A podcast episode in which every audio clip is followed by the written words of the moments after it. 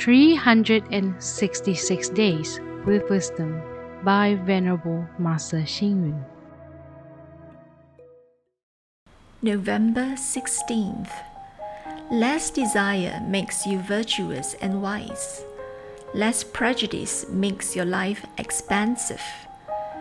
There are too many enticements in this world. We can grow only if we are able to resist enticement. Adam and Eve made a big mistake because of an apple. Sudinna, one of the Buddha's disciples, could not resist his wife's temptations and acted against the Sangha practice. This eventually led to the drawing up of a set of precepts by the Buddha.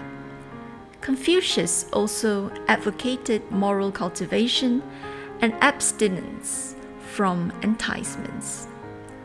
Among the things which entice people are money, power, romance, and even hypocritical flattery and wealth.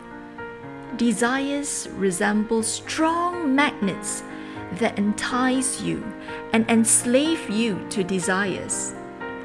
Thus, we must have the willpower to abstain from temptations. Enticements are our enemies and not our friends. A country's laws and rules guide and direct us away from bad consequences due to strong attachment to desires. If we have the determination, we can resist temptations and not yield to temptations.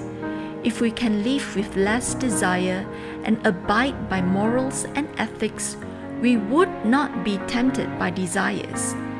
One should train the inner willpower so as not to be enticed by external factors and be able to live a carefree life.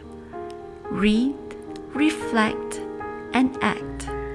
One should train the inner willpower so as not to be enticed by external factors so that one can live a carefree life. Please tune in, same time tomorrow as we meet on air.